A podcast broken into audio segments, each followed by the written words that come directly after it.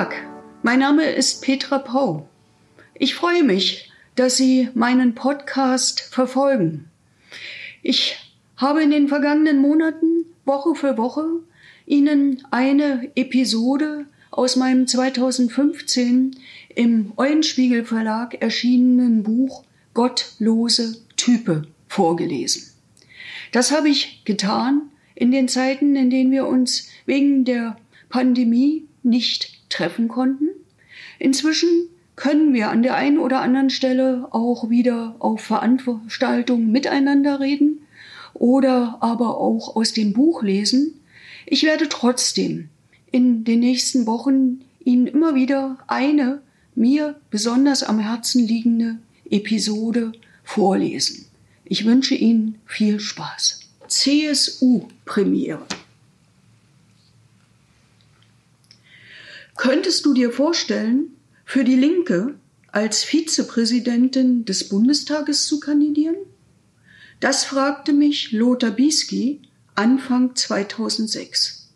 Er selbst war Ende 2005 viermal mit Mehrheit des Bundestages nicht gewählt worden.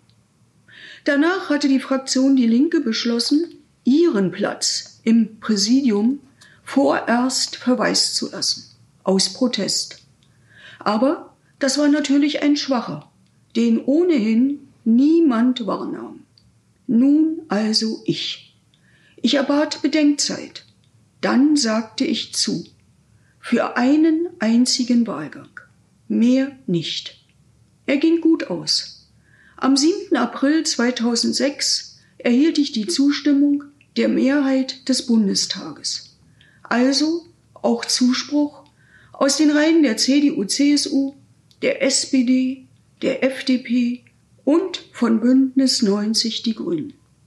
Obwohl zwei Tage zuvor noch drei Abgeordnete der Grünen versucht hatten, mir eine Stasi-Verstrickung anzudichten. Ihre vermeintlich sichere Quelle sei Hubertus Knabe, der Direktor der Gedenkstätte Hohenschönhausen, meinten sie. Doch ihr gestreutes Gerücht gegen mich zerstob.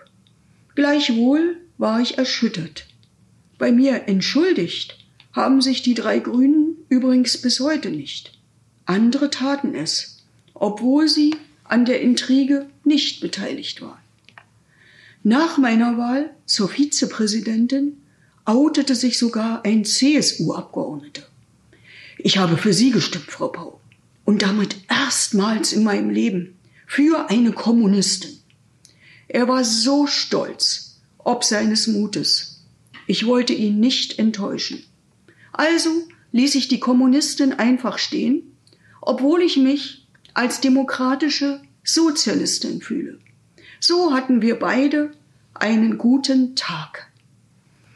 Inzwischen sind wir ein paar Jahre weiter ich bin noch immer Vizepräsidentin des Bundestages, inzwischen die Dienstälteste und könnte viele Geschichten aus meinem parlamentarischen Alltag erzählen. Aber ich glaube, inzwischen hat auch dieser CSU-Abgeordnete mitbekommen, was ich unter Linkssein und demokratische Sozialistin im 21. Jahrhundert sein verstehe. Ich habe das übrigens mit Hilfe der Rosa Luxemburg Stiftung auch aufgeschrieben und Sie können es nachlesen auf meiner Webseite oder auch in Broschürenform bei der Rosa Luxemburg Stiftung. Links sein im 21. Jahrhundert. Ich hoffe, es hat Ihnen gefallen. Wenn ja, empfehlen Sie mich doch weiter an Ihre Freundinnen und Freunde. Sie können gern jede Folge kommentieren mich abonnieren oder auch auf iTunes bewerten. Auf Wiedersehen, bis zum nächsten Mal mit der gottlosen Type.